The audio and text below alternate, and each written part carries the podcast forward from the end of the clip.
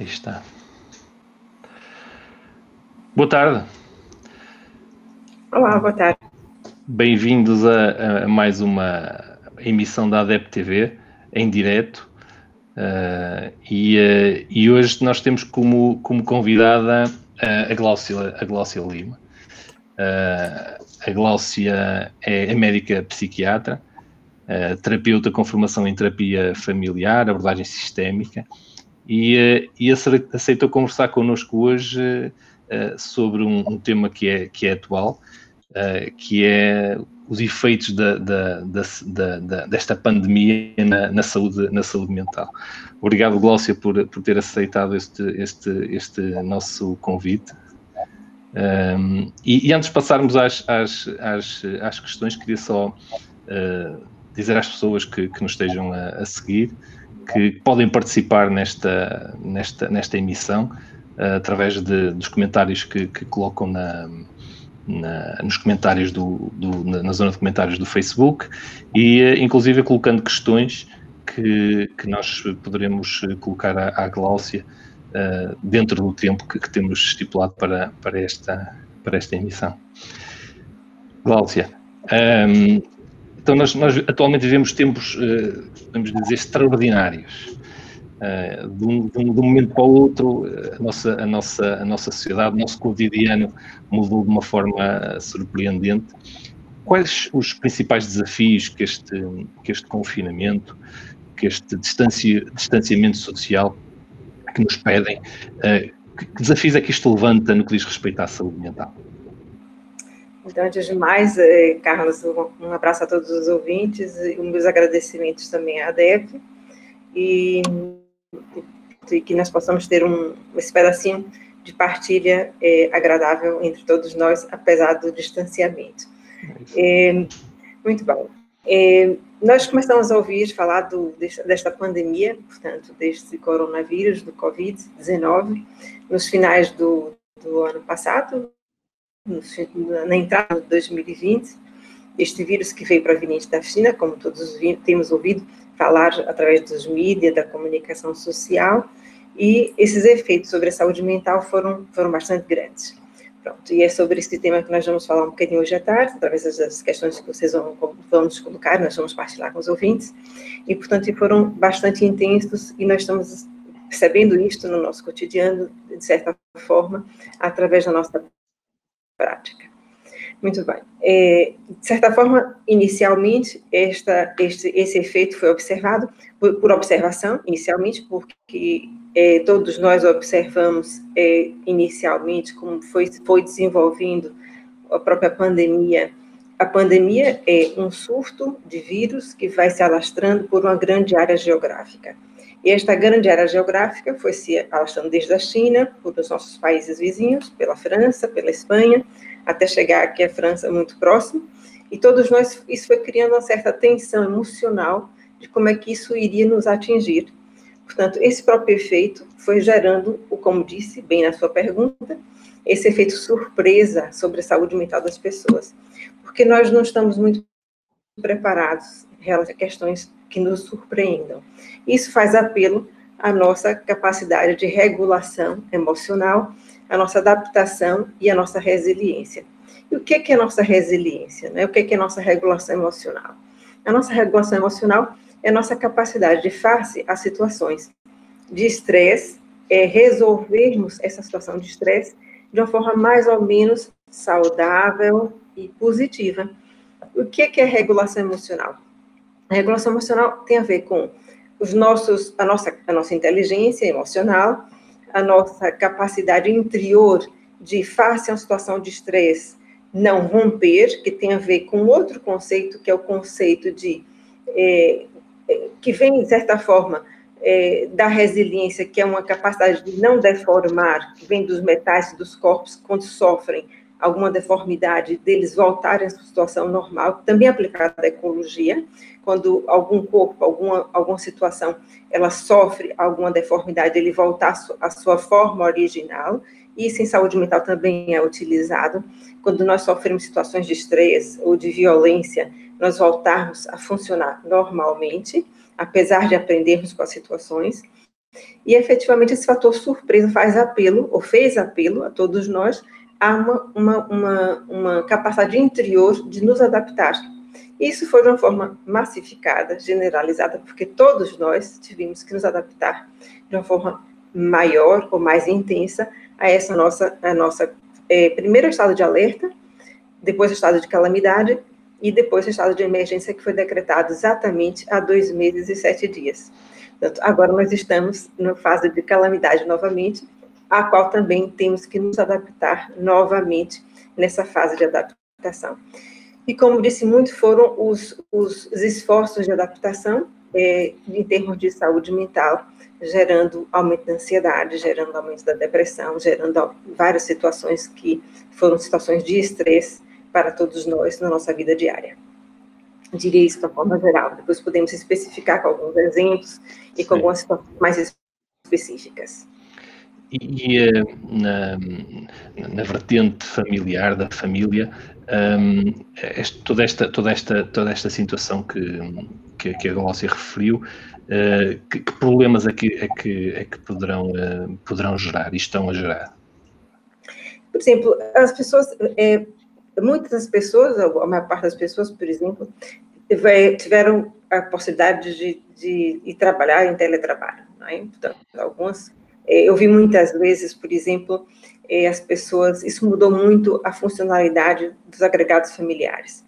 E ainda ontem eu falava com uma, uma funcionária do hospital, que foi trabalhar em teletrabalho, e dizia, dizia-me assim, é, ah, doutora, mas eu tenho muita ambiguidade, porque eu quero ir trabalhar, mas ao mesmo tempo eu fico com medo de ficar contaminada. Ou seja, houve muitos sintomas, muitos sentimentos dúbios, porque pessoas queriam ir trabalhar para fora de casa, ao mesmo tempo tinham medo de ficar contaminadas e trazerem o lixo para casa, de contaminar os seus familiares. Portanto, então houve muita dubiedade, muitos, muitas fobias que estavam guardadas dentro das pessoas que vieram se exacerbar nesta fase. Portanto, então há aqui muitas, muitos sentimentos que vieram ao de cima e que, tem, que foram nesta fase emergentes em pessoas saudáveis que não tinham história de, de, de doença uma patologia psiquiátrica, e nas pessoas que haviam alguma vulnerabilidade e que vieram se exacerbar. Portanto, nessa vertente familiar, nós teríamos aqui muitas questões para falar. Por exemplo, é, a própria questão da, de ter sido mudado a, a, própria rotina das exigências escolares vieram sobrepor uma grande sobrecarga, sobrecarga às famílias, porque os filhos estudarem em casa, estarem permanentemente em casa, estudarem, é, exigiu dos pais, os que puderam estar em casa, também uma maior atenção aos seus filhos. Isso também foi gerador de conflito, muitas vezes gerador de maior ansiedade para os pais também. É, um outro fator, as famílias não estão muito habituadas a estarem sempre juntas. Isso até é gerador de alguma tensão familiar. Porque é saudável ir por trabalho, é saudável sair de casa. É, as pessoas não estão habituadas a estarem 24 sobre 24 horas todos os dias. Isso mudou a rotina familiar das pessoas. Né?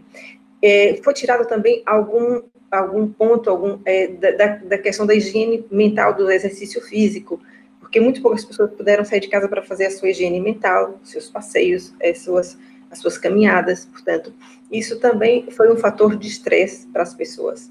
Um outro fator também que a gente pode poder, também colocar, que é muito importante, fecharam-se muitos CAUS, que são centros de atividades de, de, de, ocupacional de crianças que tinham problemas de desenvolvimento infantil, que voltaram aos lares.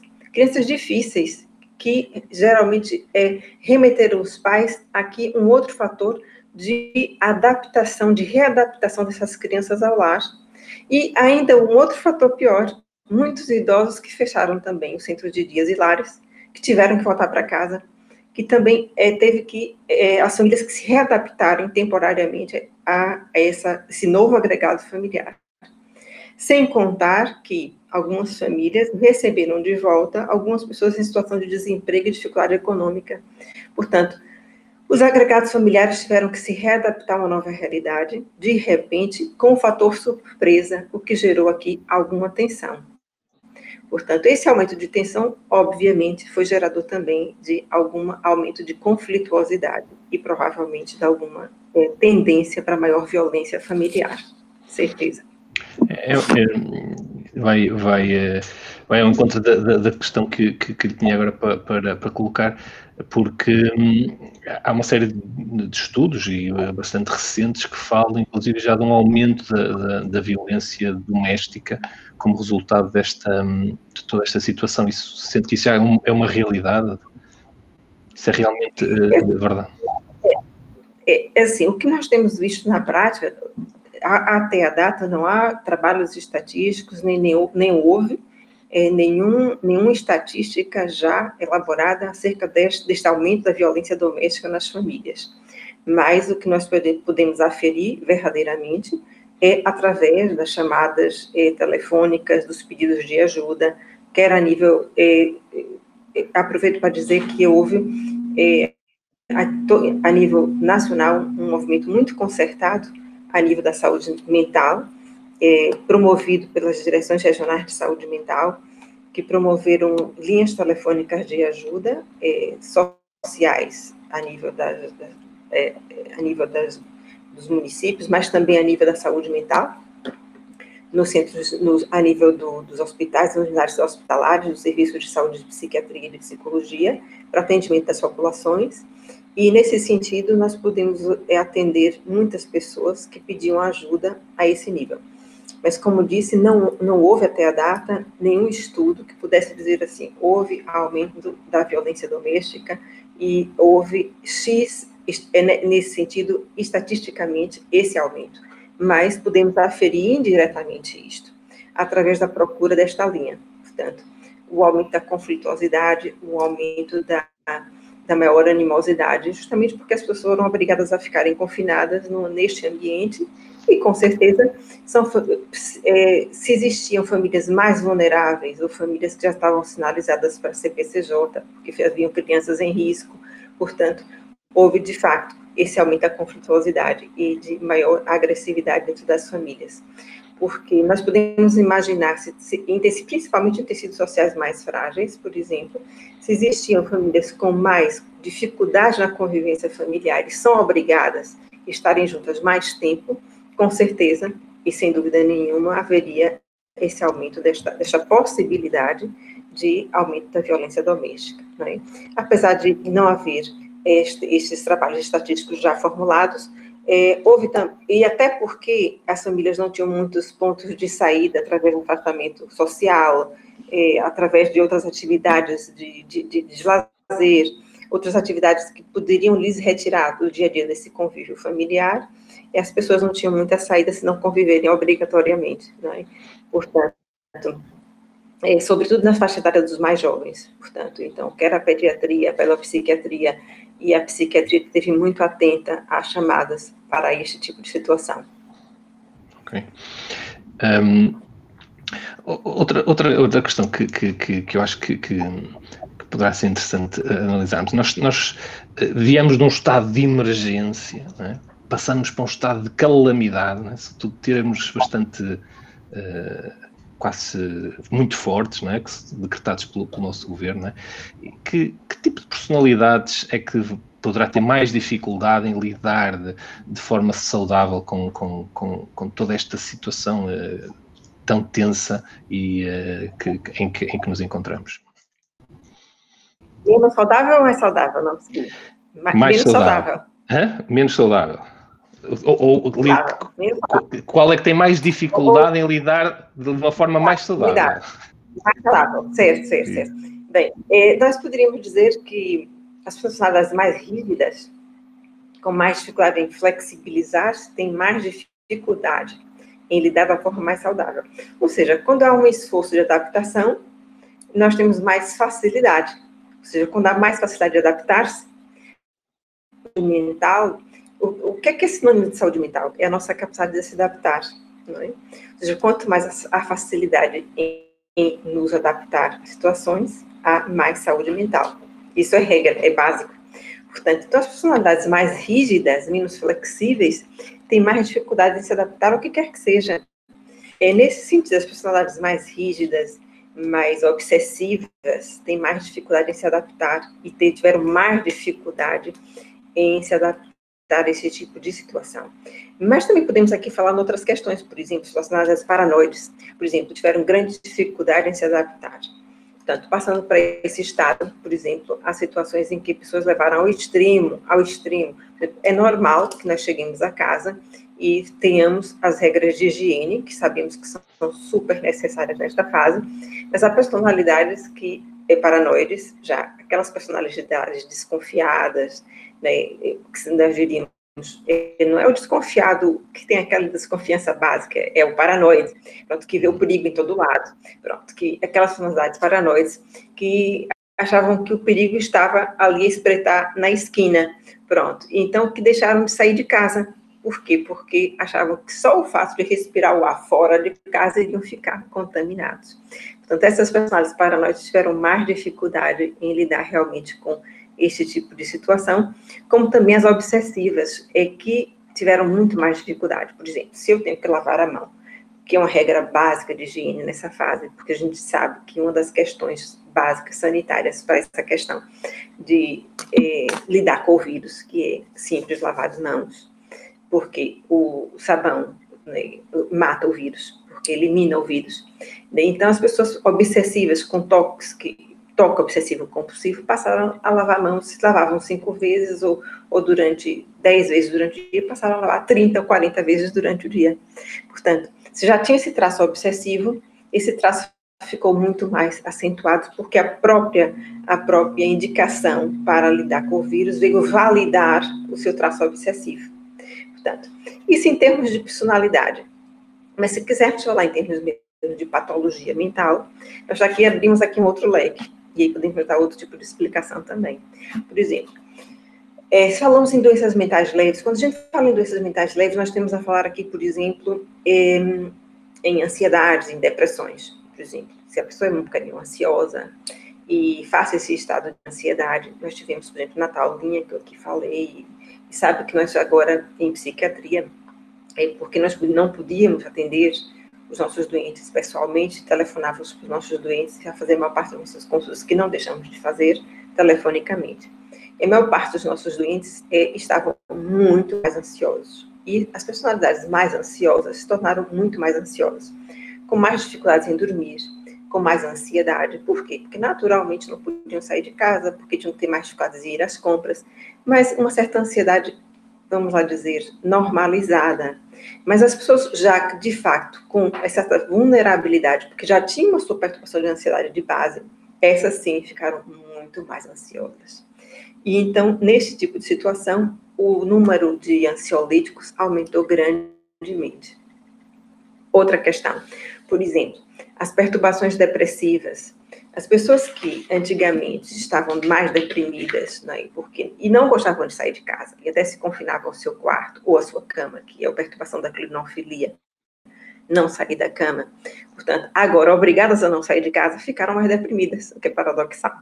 Ou seja, se eu não saio de casa porque não quero, eu não me deprimo, porque isso faz parte do meu quadro depressivo. Saio de casa porque sou obrigada a não sair de casa, então isso ainda piora a minha depressão. Portanto, então, isso também aconteceu nessa fase, seja, o aumento dos estados depressivos. Mas em psiquiatria também houve outras questões. As doenças mentais graves, por exemplo. É, nas doenças mentais graves, como por exemplo a esquizofrenia, nós tínhamos outro tipo de dificuldade. É, os doentes mentais como, com perturbações de tipo os, os bipolares, que não têm muita crítica sobre sua doença, os esquizofrênicos também, que não têm muita crítica sobre essa doença, não entenderam muito bem o vírus e a necessidade do confinamento. Então, por mais que a gente lhes dissesse, olha, nós vamos fazer um ajuste da sua medicação, não venha, não venha ao hospital, não venha, não venha ao serviço de urgência, eles não entendiam muito bem a situação do vírus, nem o porquê. Portanto, então, é outro tipo de situação que também aconteceu. São personalidades que tiveram mais dificuldade em lidar com a situação da pandemia. E um outro, um outro tipo de, outra classe de perturbação que também nós tivemos grande dificuldade em lidar com a pandemia, por exemplo, foram os, os doentes que tinham, é, tiveram a sua rotina modificada. Por exemplo, os doentes com demência, que têm muita necessidade, e os débeis, que têm muita, muita necessidade em ter as suas rotinas, e se essas rotinas, e, se, e essas rotinas são rotinas que são organizadoras da sua saúde mental, e, por exemplo, os, os, os idosos que voltaram para sua casa e os débeis que saíram dos centros de atividades ocupacionais e voltaram para casa também se desorganizaram bastante. Então, é muito comum a gente ouvir dizer assim: olha, o, o idoso voltou para casa e ficou mais confuso, ficou mais perturbado, tentou fugir de casa. Portanto, isso foi muito comum nesta fase. E outra classe de utentes, os, os, autistas também, por exemplo, as situações do espectro do autismo também tiveram mais desorganizado, porque precisam ter suas rotinas muito organizadas. Tiveram nessa fase também uma maior desorganização do seu estado mental. Portanto, de forma geral, é, não, foi um, não foi uma fase fácil para a psiquiatria.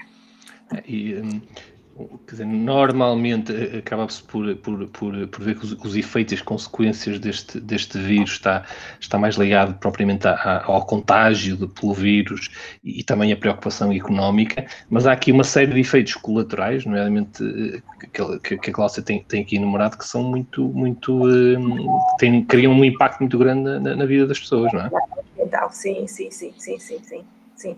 Há efeitos colaterais e e há muitos estudos, e até eh, estudos já agora, já artigos, artigos de opinião, há já várias entrevistas que são, têm sido dadas que, a falarem sobre este tema e a falarem sobre a pandemia e até por inferência a outras situações pandêmicas que já aconteceram no passado. E esses, esses artigos vêm referir, e há também um muito recente do diretor do Programa Nacional de Saúde Mental, Dr. Miguel Xavier, há uma semana, é um jornal eh, de referência, ele vem nos, vem nos referir que esse, esses, esses efeitos podem ser de várias ordens, portanto, esses efeitos podem ser efeitos que, a longo prazo e a curto prazo, e a maior parte desses efeitos, a maior parte das pessoas que passam por, por esses efeitos, que são de, de grande impacto, né, todos nós passamos, né, portanto, eles normalmente passam por, são proporções, pronto, menores, Portanto, são proporções autolimitadas e vão se resolver com o tempo. Todos nós, de certa forma, aumentamos um bocadinho nossa ansiedade, seja porque tivemos que mudar nossos estilos de vida, seja porque tivemos que ficar em teletrabalho ou não, seja porque aumentamos nossos estados emocionais, se que lá porque tivemos que mudar um bocado uh, o nosso dia a dia. Isso é autolimitado e vai passar, tendo ou não patologia mental prévia.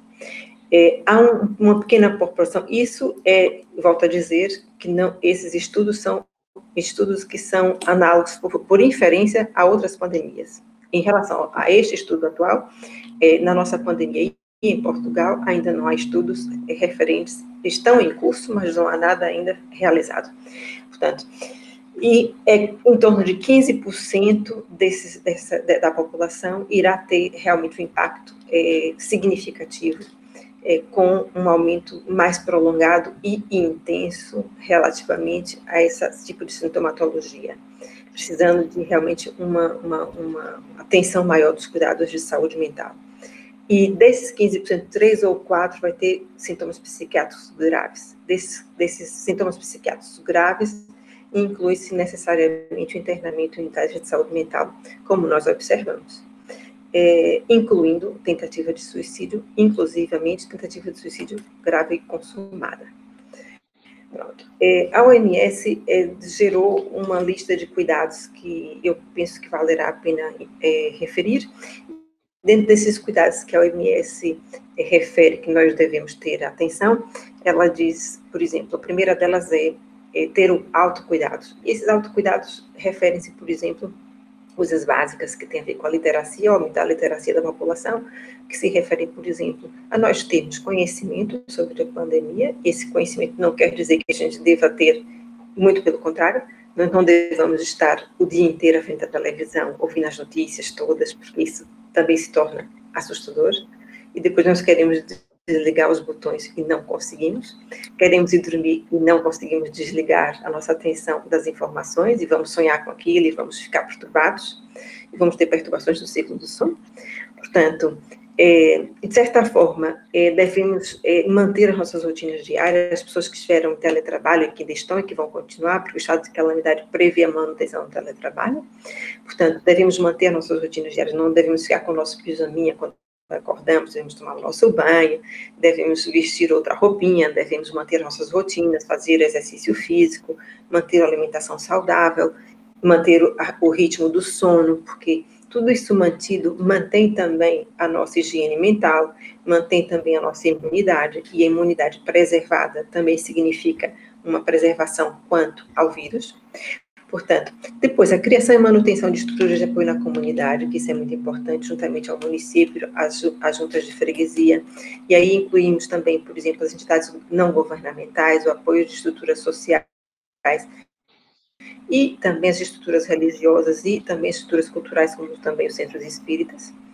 E, e também em primeira linha, principalmente, por exemplo, os apoios os cuidados de saúde primário, como centros de saúde, os OSFs, e também em primeira linha os apoios dos hospitais, como nós, nós, nós vimos que teve uma, uma postura muito acertada e muito é, bem feita a nível nacional, é, penso eu, que tive muito também é, participativa neste, neste ponto de vista, é, no centro, no, no serviços de psiquiatria. Portanto, é, aqui eu faria uma referência quanto ao efeito desta, desta pandemia nas questões da religiosidade, nas pessoas que têm um, um, efeito sobre a espiritualidade, porque aqui vale a pena falar sobre isso, porque, do ponto de vista das pessoas mais religiosas, das pessoas mais com, com, com um carisma mais fanático, nós pensamos também que as pessoas, quando tiveram o impacto do Covid, também ficaram mais ansiosas por uma questão. As pessoas que têm um sentido mais religioso, mais fanático, é, inicialmente, quando viraram século, se bem lembrar, pensavam, quando viraram, quando iniciou o século XX, que seria o final dos tempos. Depois esperaram mais 12 anos e pensaram assim, não, será em 2012. Toda a gente ouviu isso, que o final dos tempos seria em 2012. E até houve, houve vários anúncios de que a data limite para a reformulação do homem seria 2019. Portanto, é, houve vários anúncios de que o Covid viria para limpar o planeta Terra e seria a última chance, o último anúncio para que todos nós pudéssemos, pudéssemos nos regenerar. Isso foi muito assustador. E houve muitos movimentos, inclusivamente na doutrina espírita, de que essa seria a última oportunidade que nós teríamos para nos reformular porque se nós não nos reformulássemos agora, é, nós iríamos dessa para um outro mundo, um outro, para que esse mundo passasse para um mundo de regeneração. Isso, para algumas pessoas mais influenciáveis, foi muito assustador e gerador de muito pânico. Porque muitas pessoas questionaram se seriam realmente merecedoras desse novo planeta de regeneração, ou se tinham feito tudo de acordo com aquilo que tinham se prometido no seu plano espiritual, ou no seu compromisso espiritual antes de reencarnarem. Portanto, tudo isso eu acho que faz parte de, um, de certa forma, de um certo fanatismo, porque eu acho que o mundo de regeneração não vai passar, o nosso planeta não vai passar para um planeta de regeneração do dia para a noite, nem esta pandemia, propriamente dita, não será, nem foi a primeira, nem será a última. Portanto, outras pandemias virão, essa não vai ser a última. O Covid-19, o SARS-CoV-2, não vai ficar por aqui, vai ter provavelmente outras mutações desse próprio vírus e outros surtos virão. E isso só faz parte do movimento ecológico em que efetivamente nós iremos passar para nos tornarmos melhores e o planeta também. Você, há, pouco um, falou, abordou aí um tema que eu que se calhar é, gostaria de, de, aprofundar um bocadinho, que é, que é, que é a questão dos, dos, uh, dos comportamentos autolesivos, é? que, são, que são especialmente problemáticos nesta, nesta situação. Não é? Falou da questão do, do, do suicídio, é? Isso, isso é, é, é, mesmo assim, é verdade? É, os comportamentos autolesivos, vamos lá ver. Quando a gente fala, é, os comportamentos autolesivos nem sempre significam determinação para o suicídio. Isso é importante que a gente fale, porque isso é muito assustador, principalmente no, numa faixa etária de jovens, não é? Onde elas são mais frequentes, embora esses comportamentos autolesivos possam também existir na faixa mais, é, mais elevada, mas é, os comportamentos autolesivos, eles incidem predominantemente na faixa etária mais jovem. E eles simbolizam muitas vezes uma metacognição. O que é, uma metacognição? É uma forma de transmitir uma mensagem, que, uma mensagem indireta. Portanto, eles falam de um sofrimento, é uma forma de demonstrar um sofrimento emocional. Portanto, e nem sempre eles traduzem exatamente é, um desejo de morte real. Portanto, eles muitas vezes querem, é, é, eles querem revelar um sofrimento e não necessariamente um desejo é, de morte é, real. Muito bem. Nesta fase em que é, existiu é, toda esta pandemia, efetivamente houve comportamentos autolesivos, é, muitas vezes em contextos que não eram os contextos é, esperados. Por exemplo, há pessoas que tiveram comportamentos autolesivos, mas como uma forma de exterminar, por exemplo, é, o vírus que estava neles inoculados, mas por processos delirantes, mas é, não necessariamente por pensamentos de extermínio, e também é, poderíamos dizer que houve comportamentos autolesivos, mas também num outro contexto de pensamentos nihilistas, ou seja, também delirantes. Já que eu estou infectado, vale mais a pena eu me matar, porque não vale a pena viver. Portanto, não houve um aumento dos comportamentos autolesivos necessariamente naquela ideia de que não vale a pena viver porque eu estou só deprimido. Muito embora também possam existir, mas, mas num contexto mais delirante. Isso sim. Eu lembro-me há muito pouco tempo, para poucos dias, por exemplo, é, fora dessa faixa etária, 81 anos, uma senhora que foi ao hospital essa semana e dizia que sentia todo o seu corpo a ser comido pelo bicho e até, até tinha vontade de se autolesar, né, tais comportamentos autolesivos, para expurgar o tal bicho que estava lhe comer por dentro. E um outro senhor que realmente veio a se matar, né, no comportamento autolesivo e suicidário é, mesmo levado a cabo, porque ele se sentia mesmo infectado e por isso veio mesmo a suicidar-se, porque se sentia nesse comportamento mais um delírio nihilista de que nada valia a pena, porque já, se ele estava infectado ia infectar a família e portanto ia ser um, um, um veículo de infecção para toda, para toda a sua família, mas mais no contexto delirante.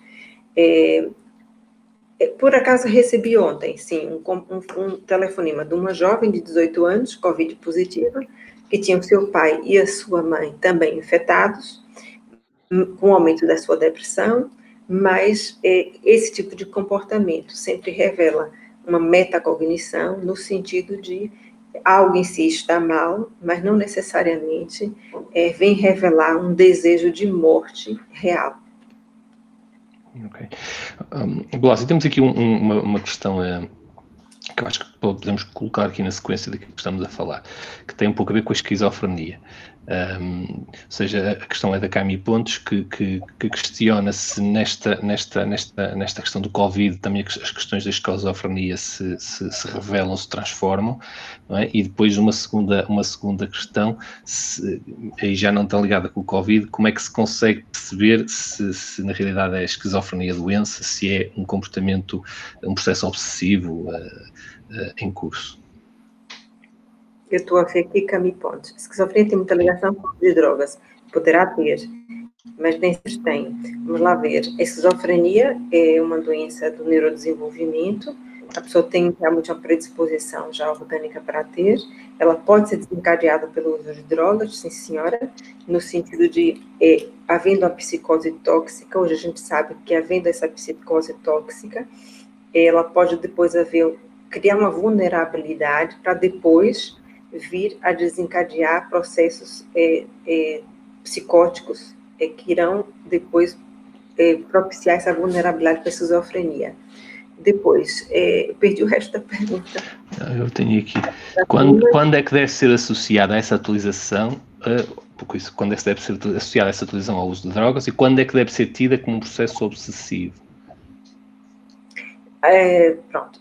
É, nós temos aqui é, há uma grande diferença entre processo obsessivo e esquizofrenia. As pessoas confundem muito é, e na realidade na esquizofrenia pode haver um processo obsessivo, porque efetivamente a esquizofrenia é uma doença processual que não acontece de um dia para o outro, ou seja, a obsessão não é uma coisa, não é uma doença crônica, a, a esquizofrenia é uma doença processual em que a pessoa vai perdendo capacidades cognitivas. A obsessão, como nós sabemos, é, não é uma doença crônica, e efetivamente ela não é avaliada simplesmente porque a pessoa ouve vozes ou porque a pessoa sente alterações do pensamento. Portanto, há um conjunto de sintomas muito graves, porque é considerado uma doença mental grave. É? Normalmente as pessoas acham que porque um, um, uma, uma, pessoa ouve vozes, ou porque sentiu sensações de percepção anômalas consciência, estão obsediadas, são esquizofrênicos, não é o caso. A esquizofrenia é uma, uma doença grave, mental grave, onde há uma cisão é, da mente, onde há uma, uma, uma, série de sintomatologias e são processuais, onde a pessoa vai perdendo a sua capacidade de lidar com o seu eu. Portanto, então, a, na, na verdade, na esquizofrenia, existe uma série de sintomas que são avaliados e, sem dúvida, o diagnóstico é um diagnóstico evolutivo. Na obsessão, não. Na obsessão, a pessoa trata e fica bem. Na esquizofrenia, não, se não se tratar.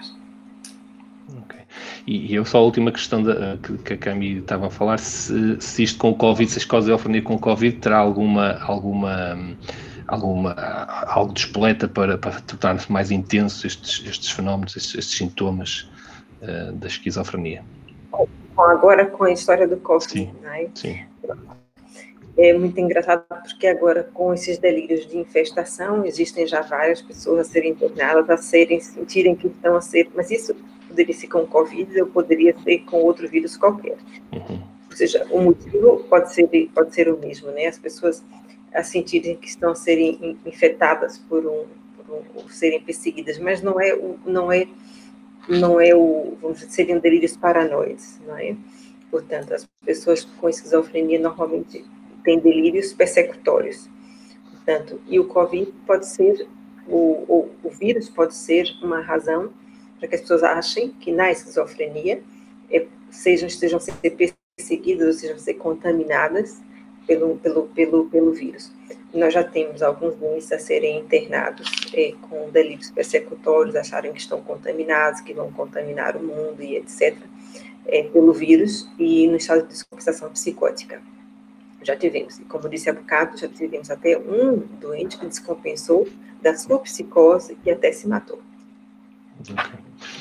Um... Então, podemos até dizer que, até, vamos lá ver, nesse tipo de circunstância, em que medida essas pessoas são altamente influenciáveis, não é? como a gente sabe, a nível espiritual, e mais suscetíveis a influências espirituais, sim. Ok. Um, também, a, a também já abordou um pouco isso, mas o facto de já termos tido várias, várias experiências em termos de pandemias no passado, é, na história, uh, será que uh, nós conseguimos aprender com, com, com aquilo que, que se passou no, no, no passado? É, é, muito interessante essa questão, porque assim, parece que a gente não aprende nada, não é? Porque a gente volta às vezes a cometer os mesmos, os mesmos enganos. Mas, mas claro que sim, temos que aprender. Não foi por essa razão que estamos aqui, para aprender. Mas é, na história do tempo já houve muitas pandemias é, conhecidas, é, dentre elas já houve outro surto é, do, da família do coronavírus, em 2012. É, na história do tempo houve várias pandemias e, da cólera, gripe asiática, gripe suína, o tifo, gripe A e etc. Houve até uma delas muito importante, talvez até aquela mais conhecida e mais importante, foi a peste negra, também chamada grande peste ou peste bubônica, talvez aquela que tenha matado mais pessoas no mundo inteiro, que dizimou muita gente na Europa, foi a pandemia mais devastadora de toda a história é, que nós conhecemos, e que naquela altura, por desconhecimento, foi atribuída, uma das razões que foi atribuída até por uma universidade, foi atribuída a uma causa é, mística, portanto, foi feito um relatório pela Universidade de Paris, é, para o rei de França na altura, dizendo que era uma causa do ar, por isso, porque não havia um conhecimento sequer sobre as regras de saneamento e, e as regras básicas. Portanto, com a evolução, isso impulsionou é, a própria peste. Durante séculos, houve vários surtos da peste que não se conheciam porque a razão era a pulga que existia nos ratos, que viajavam através dos navios e iam infestando o mundo inteiro. Portanto, e com o conhecimento sobre as regras de saneamento, as regras sanitárias, é, foram se conhecendo as razões que causavam é, a peste. Portanto, há estimativas que, que, se dizem que a população mundial se reduziu em 100 milhões de pessoas na altura e demorou 200 anos para serem recuperadas. Portanto, é, é, foi considerada a, a, a, pandemia mais devastadora de todos os tempos. Mas essa teoria foi a teoria do miasma, que era aquela teoria que dizia que, é, tanto era a teoria que era causada pelo ar, por infecção do ar, mas não se conhecia a causa. Mas outras houveram, por exemplo, a própria influenza, que é a gripe, gripe, A, H1N1, causada pelo H1N1, que é aquela que a gente é mais comum, é, portanto, foi é, observada em cadáveres ainda 412 anos antes de Cristo. Portanto, então, nós observamos que essas pandemias são cíclicas e vão acontecendo por um motivo normal, da evolução normal, é um motivo ecológico normal, não é castigo de Deus, e vão continuar a acontecer. Houve a gripe espanhola em 1818, na altura da Primeira é, é, Guerra Mundial, Primeira Grande Guerra, também dizimou 40 milhões de pessoas em todo o mundo. A gripe asiática em 1957, e por ciclos elas vão se é, vão, vão acontecendo de forma natural por mutação genética desses vírus. Portanto, a gripe asiática foi por mutação do H1 e, e apareceu H2N2, que também é, causou milhões de mortes também em todo o mundo, principalmente nos Estados Unidos, e aquela que foi chamada da gripe esquecida, que foi a gripe de Hong Kong, que matou a volta de 700 a 1 milhão de pessoas em todo o mundo, que nem se compara até agora, metade do que se matou o coronavírus, na atualidade, no dia de hoje. Portanto, esta gripe de Hong Kong é, teve um efeito, que ela não matou mais gente, porque ela teve um efeito residual, porque ela, como foi muito próxima à gripe asiática, pessoas que desenvolveram ali um, é, uma é, imunidade residual à gripe anterior, que foi a gripe asiática. Isso para dizer o quê? Que ainda nós conhecemos pouco em relação ao coronavírus, ao SARS-CoV-2, portanto, que, apesar disso, nós podemos aprender, e as regras, por exemplo, não houve confinamento na gripe de Hong Kong, não foi só no, a, a, gripe de Hong Kong teve, teve este nome, mas foi uma pandemia, foi a nível mundial, mas, por exemplo, não, não houveram regras de confinamento para a gripe de Hong Kong, mas é, na altura houve evitamento dos transportes públicos, houve já estabelecimento da lavagem das mãos como regras de saneamento, houve também o distanciamento social, já aprenderam isso, portanto, houve uma série de situações que já, que já se aprenderam naquela altura, isso em 1968, muito próximo de nós, portanto, há 52 anos. Uhum. Portanto, Agora, com o SARS-CoV, nós já aprendemos muito mais outras coisas, portanto, que nós vamos agora já aplicar para as outras que virão por aí, porque virão. Portanto, e de uma maneira geral, aprendemos três coisas. Portanto, na maior parte das grandes pandemias são causadas por agentes etiológicos, virais. Essas não, não são causas, de, não são, não são de causas sobrenaturais, e, e, essa causa etiológica são frutos da nossa ignorância, do nosso desconhecimento. Não é? É, as regras de saneamento básicas sanitárias para a população são um fator de propagação muito importante, o controle dessas regras, e a evolução científica é, vai nos ajudar controlar ciclicamente essas próximas que virão. Portanto, eu acho que essas são questões que é, a nível da aprendizagem, nós tivemos com essas pandemias que passaram. Portanto, é, mas são que com certeza virão, outras virão. Ok. Um, e a Glossit já falou, já falou também um pouco, um pouco disso. Uh, Interessa-se e nós sabemos que, que, que, sim, quem é, quem a conhece uh, sabe que sim, que se interessa bastante pela, pela espiritualidade, não é? pelo espiritismo também.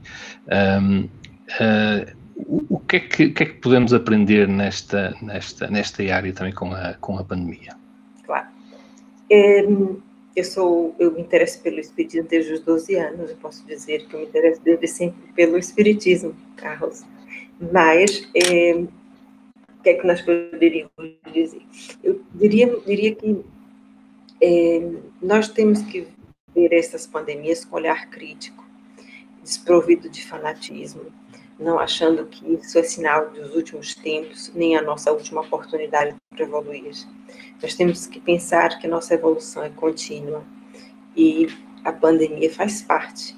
Não estar é, não é o último, no último suspiro para que nós possamos evoluir. É, porque nós temos observado, certo, vamos lá ver, desartes, é, é, esses desencarnes coletivos, é, nós temos visto desde sempre, e, e esses desencarnes coletivos são de várias ordens em várias partes do globo, é verdade. É, há muitas pessoas que afirmam, e nós respeitamos isso, faz parte da nossa transição planetária, e efetivamente poderão fazer. Mas não quer dizer que essa transição planetária não tenha que ser feita, primeiramente, dentro de nós próprios, através da nossa transição interior. E é nisso mesmo que eu acredito. Que essa transição, que a nossa regeneração, vai ser feita no nosso planeta através da nossa regeneração anterior. Uma coisa muito importante que o Carlos aqui falou que essa pandemia nos veio ensinar é que nós temos que evoluir individualmente, mas coletivamente. E isso essa pandemia nos vai ensinar. É que se nós não nos unirmos é, para evoluirmos, nós não vamos evoluir. É porque nós aprendemos isso. Porque a minha sobrevivência nesta pandemia dependeu de olhar para o outro e não olhar para mim própria, de sairmos egoisticamente da minha, minha posição e olhar coletivamente. Portanto, é, esta pandemia não está desfocada das leis de Deus. Portanto, então, nós, esta semana, no dia 17 de maio, houve um furacão chamado, um tufão chamado Ambo nas Filipinas, que é, devastou as Filipinas e desalojou, afetou 200 mil pessoas. Portanto, não sei se isso passou desavisadamente de muitas pessoas, mas foi verdade. 200 mil pessoas foram afetadas para além do coronavírus. Portanto, Assim como a pandemia, vão acontecer outros desastres naturais, porque faz parte da evolução do planeta, faz parte da evolução ecológica, de ajustes ecológicos e naturais que são necessários para a evolução.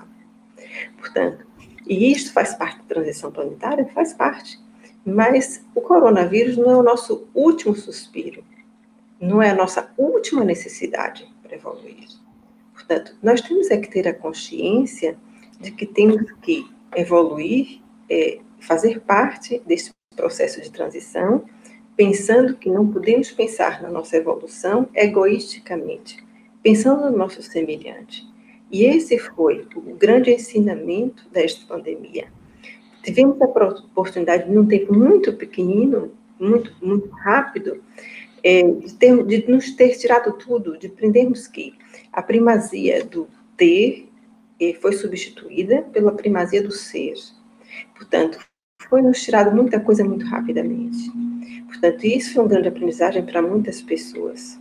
Portanto, este, este, este, este cenário pandêmico veio assustar as pessoas, é, é, é, até as pessoas mais avisadas.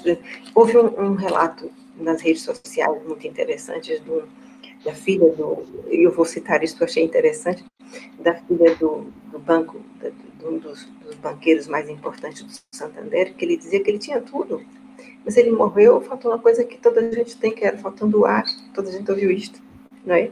E chocou toda a gente. O ar que, tem, que é livre, que é para toda a gente, ele faltou, e ele tinha tudo, não é? Portanto, nós sabemos dar valor àquilo que é essencial, é? aquilo que é essencial para todos nós, que não é a primazia do texto. Portanto, eu acho que isso foi muito importante para que todos nós pudéssemos perceber que todos nós, a nossa condição de vulnerabilidade, é, por um lado, e nos darmos uma condição de luta, de força, de sobrevivência pela vida, dando mais valor àquilo que todos nós temos. Portanto, isso é coisa simples, aquilo que nós temos. Nós perdemos de um dia para o outro a possibilidade de dar um abraço, de estar com nossos amigos, de estar com nossos familiares. Houve pessoas que desencarnaram sem poder ver os seus familiares. Houve pessoas que tiveram os seus funerais sem a presença deles. Houve pessoas que tiveram seu desencarne sem a presença de ninguém. Portanto, foram, foram desencarnes, penso eu, muito dolorosos. Portanto, tudo isso faz nos questionar sobre a transição da vida. Portanto, e como nós devemos pensar de um dia para o outro que podemos perder tudo. E como é a finitude da vida. E como é o nosso papel nessa existência. E aquilo que queremos ser de agora em diante. Podemos nos arriscar a dizer até, é, se nós queremos realmente fazer parte dessa transição planetária de uma forma mais eficiente, é, como é que nós queremos ser a partir de então? E nessa busca da espiritualidade, no nosso confronto com nossa fragilidade, é, qual é o nosso plano existencial? E porque para mim tudo isso foi posto em causa. Né? E o que é que nós queremos fazer de aqui, a partir de, desta pandemia para diante? Porque na realidade é, é esse o grande ensinamento desses grandes momentos de crise, porque a crise pode nos ensinar a regidificar ou a crescer, a nos tornarmos melhores ou a nos tornarmos mais duros, a nos fecharmos ou nos abrirmos para o nosso próximo. Portanto, isso é o nosso grande ensinamento neste momento. Todo momento de crise nos faz isso. E eu acho que isso é o que nós temos agora para nos questionarmos. Glócia, estamos a chegar ao, ao final. Mas tinha, tinha aqui uma questão ainda da. que o nosso. Uh, neste caso foi uma. Uma, uma rapariga, uma menina, uma, uma senhora, não sei, que é Benilde, que tem, na sequência daquilo que, que estávamos a falar há pouco, A Gláucia tinha falado como, como as questões as questões de mais do fanatismo religioso pode, pode trazer problemas, não é? Mas uh, se for uma a espiritualidade, e aqui uma noção de espiritualidade mais, mais saudável, é? será que ela pode, pode contribuir de uma forma positiva para, para uh, nesta situação de pandemia? Penso que é, que é um pouco isso que, que a Benilde fala. Claro que sim, claro que sim de, de diversas formas.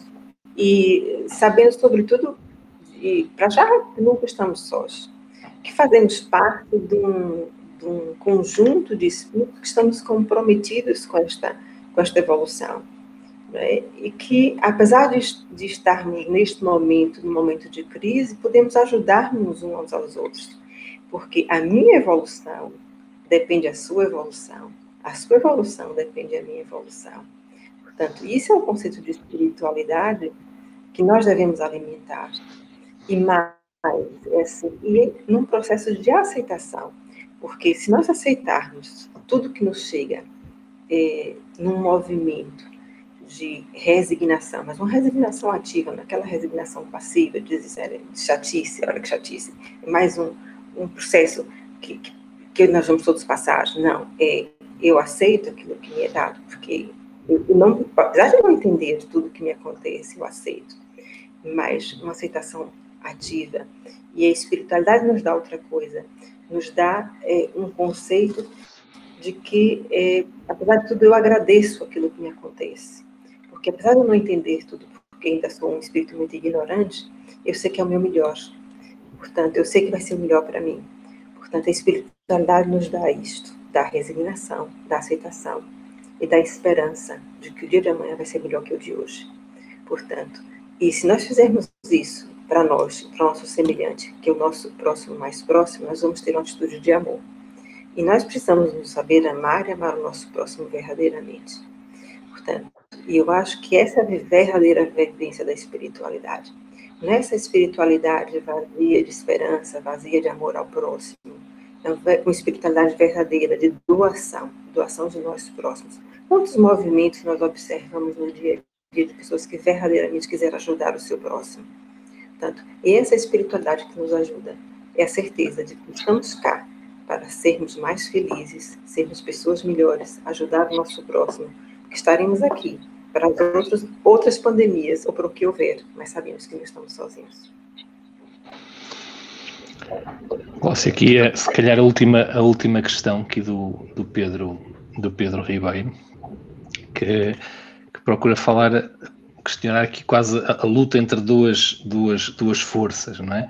Que é, e o impacto disso na, na psicosfera, não é? que é, por um lado, o sentimento de medo, de pânico, de insegurança e dúvida que esta pandemia provocou, mas do outro lado também todo o sentimento de solidariedade, de amor fraternal que, que, que, também gerou esta onda de, de, de pensamentos positivos e de, de comportamentos também uh, de maior solidariedade que ele gerou, uh, que, que, que, como é que como é que como é que isto como é que estas duas forças uh, interagiram aqui na psicosfera né? penso que é, que é nesse sentido que esta que esta pergunta vai. Nós costumamos ouvir dos espíritos eh, o pedido da espiritualidade de oração pela Terra, comparando que nestes momentos a psicosfera da Terra nunca esteve tão pesada e igualmente quando esteve em outras alturas de grandes guerras. Nós ouvimos isto. Isso por quê? Porque nossas mentes, quando têm medo, medo é portal de muitas coisas negativas, nós sabemos disto. Mas nós que vivemos a espiritualidade com uma força interior, não temos que temer. Nós temos que ter a certeza de que somos ajudados. E mais, e aceitamos aquilo que tiver que ser para nós. Portanto, nós somos pessoas que, quanto mais tivermos o medo, mais estamos vulneráveis, o que quer que seja. Temos é que ter a certeza absoluta de que tudo que nos chega, temos que aceitar com serenidade e aceitação Portanto, o medo é portal de muitas coisas, inclusive, como nós sabemos, Pedro, da obsessão. Portanto, vamos afastar o medo e ter somente em nós aceitação e serenidade. Portanto, com a certeza que não estamos sós, estamos apoiados pela espiritualidade. Portanto, e com essa serenidade temos que viver todos os dias, sabendo que existem espíritos amigos que nos apoiam, nos protegem, nos orientam estão conosco abnegadamente. Portanto, e é assim que devemos viver todos os nossos dias. Glócia, mais uma vez, obrigado pela, por, ter estado aqui na, na, nesta, nesta emissão da ADEP. Uh, foi, um, foi um prazer, acho que correu lindamente. Uh, agradecer também às pessoas que, que, que estiveram a, a acompanhar-nos e, um, e despedir-nos. Uh, não sei se, que, se, quer deixar alguma mensagem final para, para, para eu as pessoas. agradecer a todos vocês. Eu não consegui ver aqui as mensagens todas, porque não dá para concentrar em olhar. Não, tivemos muitas, tivemos muitas. Uh, não, eu não, não, fui, não os fui colocando, mas também estava atento à, àquilo que me, foi, me, foram, me estava a dizer mas foram muitas, posso, uh, posso ir colocando aqui algumas. Eu agradeço uh, a todos vocês. Queria, queria vos desejar, portanto, é, pronto, um, um, excelente fim de semana e que eu vou vos ser sincera, é a primeira vez que estou fazendo assim um direto.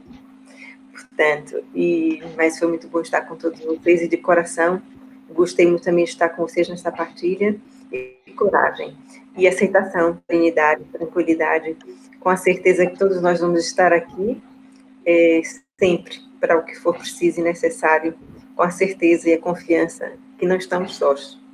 Um bem-aja a todos vocês e tudo de bom para todos. Muito obrigada. Pronto, e, eh, e eu também despeço-me, agradecendo mais uma vez à, à Glócia ter, ter, ter aceitado o nosso convite e, eh, e até para a semana. No próximo sábado estarei no próximo sábado. Obrigada tanto Carlos, a DEP e a todas as pessoas que estão aqui presentes, que estou aqui a ver os, os comentários. Um beijinho grande a todos e de coração, muito obrigada a vocês também. Muito obrigada. E, eh, e despedimos até o, próximo, até o próximo sábado, onde estaremos aqui novamente em direto às, às 18 horas na ADEP TV. Obrigado. Obrigada. Dias, então. Obrigada.